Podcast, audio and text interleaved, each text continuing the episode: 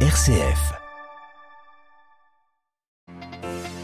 Un nouveau cycle frappe israélienne, tir de roquettes palestiniennes. Depuis trois jours, la bande de Gaza est de nouveau le théâtre de violences meurtrières. Au moins 29 Palestiniens tués et un mort côté israélien. L'Égypte, elle, tente d'imposer sa médiation. Situation floue à la frontière entre les États-Unis et le Mexique. Cette nuit, une disposition bloquant les migrants prise au plus fort de la pandémie de Covid-19 a expiré, faisant craindre un afflux massif de demandeurs d'asile. Nous ferons le point. À la une de ce journal également, la calmie qui revient au Pakistan. La Cour suprême a en effet exigé la libération hier soir de l'ancien Premier ministre Imran Khan. Il comparaît aujourd'hui devant un tribunal d'Islamabad. Et puis direction la Turquie ce matin dans notre dossier, à deux jours de l'élection présidentielle. Gros plan sur un, pays fragilisé et un président, Recep Tayyip Erdogan, dont l'influence n'a jamais été aussi contestée.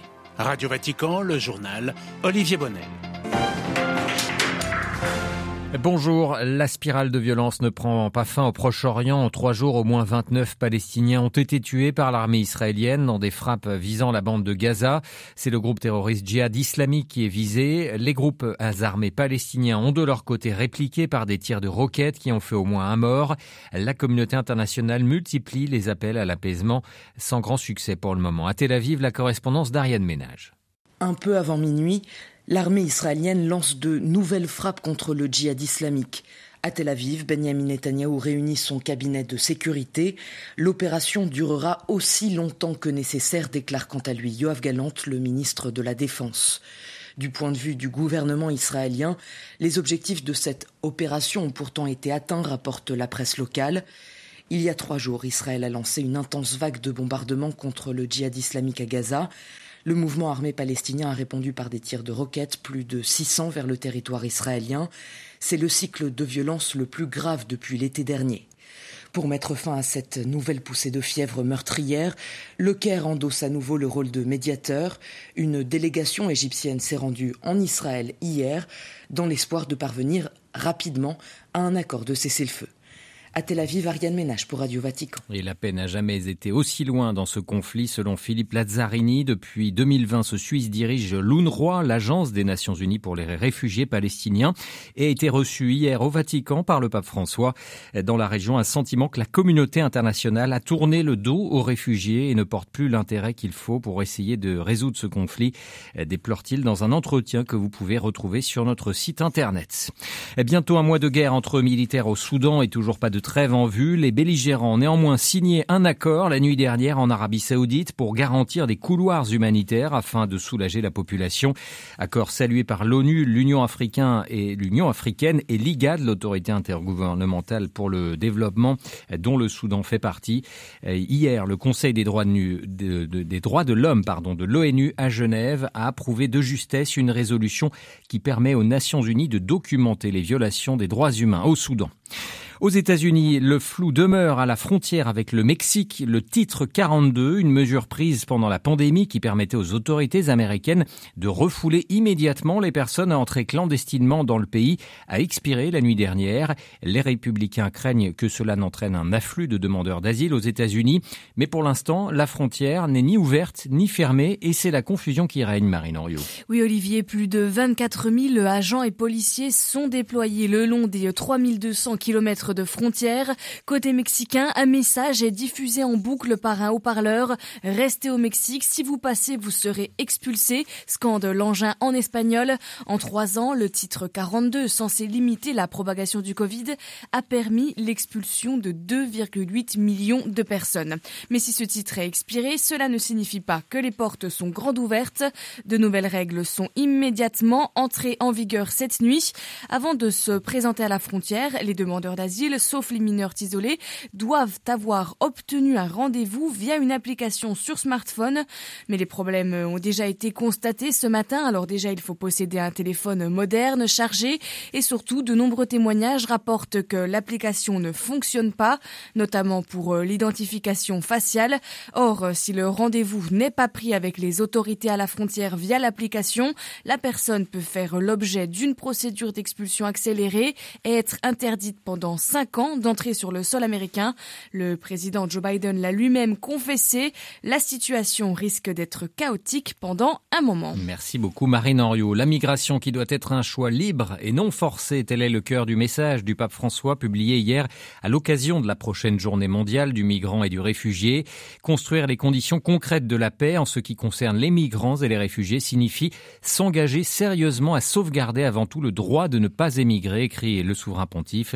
François qui invite à réfléchir comment éliminer les causes les plus visibles des migrations forcées. Euh, tous les détails à retrouver bien sûr sur notre site vaticannews.va. Le pape François qui ce matin est attendu devant les États généraux de la natalité, un congrès organisé à Rome, ici à quelques pas du Vatican depuis hier, pour mettre l'accent sur l'hiver démographique en Italie. La chute de la natalité est un sujet de préoccupation pour les autorités. L'an dernier, il est né moins de 400 000 bébés italiens, alors que le pays enregistrait plus de 700 000 décès, du jamais vu depuis la Seconde Guerre mondiale. Direction à présent le Pakistan, où le calme est revenu après deux jours d'émeutes. La Cour suprême a en effet ordonné hier soir la libération du leader de l'opposition, Imran Khan. Les partisans de l'ancien Premier ministre exigeaient sa remise en liberté et avaient violemment affronté, s'étaient violemment affronté avec les forces de police et l'armée. Imran Khan qui est attendu aujourd'hui devant un tribunal d'Islamabad. Emmanuel Derville. La plus haute instance judiciaire du Pakistan a cassé hier soir l'interpellation d'Imran Khan. L'ancien Premier ministre avait été capturé par les paramilitaires mardi dans l'enceinte de la Haute Cour d'Islamabad.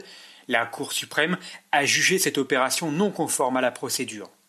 Mais Imran Khan reste mis en cause dans une affaire de corruption. Il est également poursuivi pour plusieurs dizaines de crimes et d'infractions. Son parti, le PTI, accuse le gouvernement de Shabazz Sharif, très impopulaire, de vouloir empêcher Imran Khan de se présenter aux législatives cette année pour se maintenir au pouvoir. Si cette libération permet au Pakistan de retrouver le calme après les violences de ces derniers jours, elle ne règle pas le conflit entre le pouvoir civil et le PTI. Imran Khan accuse la coalition de l'avoir renversé illégalement en achetant des députés lors d'une motion de censure l'an dernier. La Cour suprême a enjoint Imran Khan de trouver un accord avec ses adversaires pour éviter une crise politique. New Delhi, Emmanuel Derville pour Radio Vatican. Direction à présent l'île de Taïwan. On le sait très convoité par la Chine communiste. Ces dernières années, Pékin a accentué sa pression militaire et envoie régulièrement ses avions voler près des côtes taïwanaises. Sur l'île, des passionnés d'aéronautique recensent ces incursions, un moyen pour eux de ne pas rester impuissants et de dénoncer ces intimidations. Le reportage à Hengshu, dans le sud de Taïwan, d'Adrien Simor. Deux grandes antennes installées sur le toit de son 4x4, Robin Su arpente les côtes taïwanaises. Comme chaque matin, cet ancien soldat traque le passage d'avions militaires chinois. Nous sommes à l'endroit le plus au sud de Taïwan. À gauche, il y a l'océan Pacifique et à droite, c'est le détroit de Taïwan. C'est en général là que passent les avions chinois. Depuis la réélection de la présidente taïwanaise Tsai Ing-wen en 2020, la Chine envoie quasi quotidiennement des avions au sein de l'espace d'identification aérien taïwanais. L'an dernier, près de 2000 incursions ont été recensées et déjà 600 depuis le mois de janvier dernier, comme ce matin. Écoutez, un avion militaire chinois passe en ce moment même au sud-ouest de Taïwan. Ça, c'est le message de l'armée de l'air taïwanaise qui lui demande de faire demi-tour. Un de nos avions de chasse vient de décoller. L'appareil chinois fera finalement demi-tour, simple provocation et un moyen pour Pékin de maintenir la pression sur l'armée taïwanaise. Robin Chou, lui, s'empresse de publier ses observations sur les réseaux sociaux où il est suivi par des milliers d'internautes. Je crois que les citoyens taïwanais ont le droit de savoir que l'armée chinoise nous harcèle tous les jours. Et je crois que nos publications contribuent à faire prendre conscience à la population de la menace. Notre objectif est de renforcer la défense civile de Taïwan.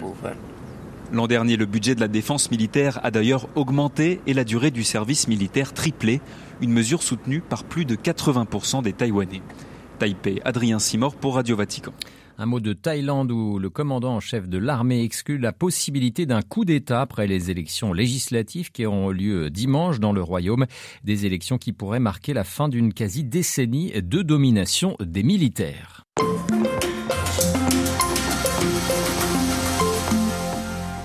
Turquie de Recep Tayyip Erdogan ou de Kemal Kılıçdaroğlu sera le prochain président turc. Après 20 ans de pouvoir, c'est la première fois que Erdogan est mis en difficulté par un candidat de l'opposition que les sondages placent en tête. Malgré les dérives autoritaires du chef de l'État et les multiples tentatives de réduire au silence toute voix contradictoire, Kılıçdaroğlu est parvenu à coaliser six partis d'opposition pour affronter dimanche prochain le président sortant.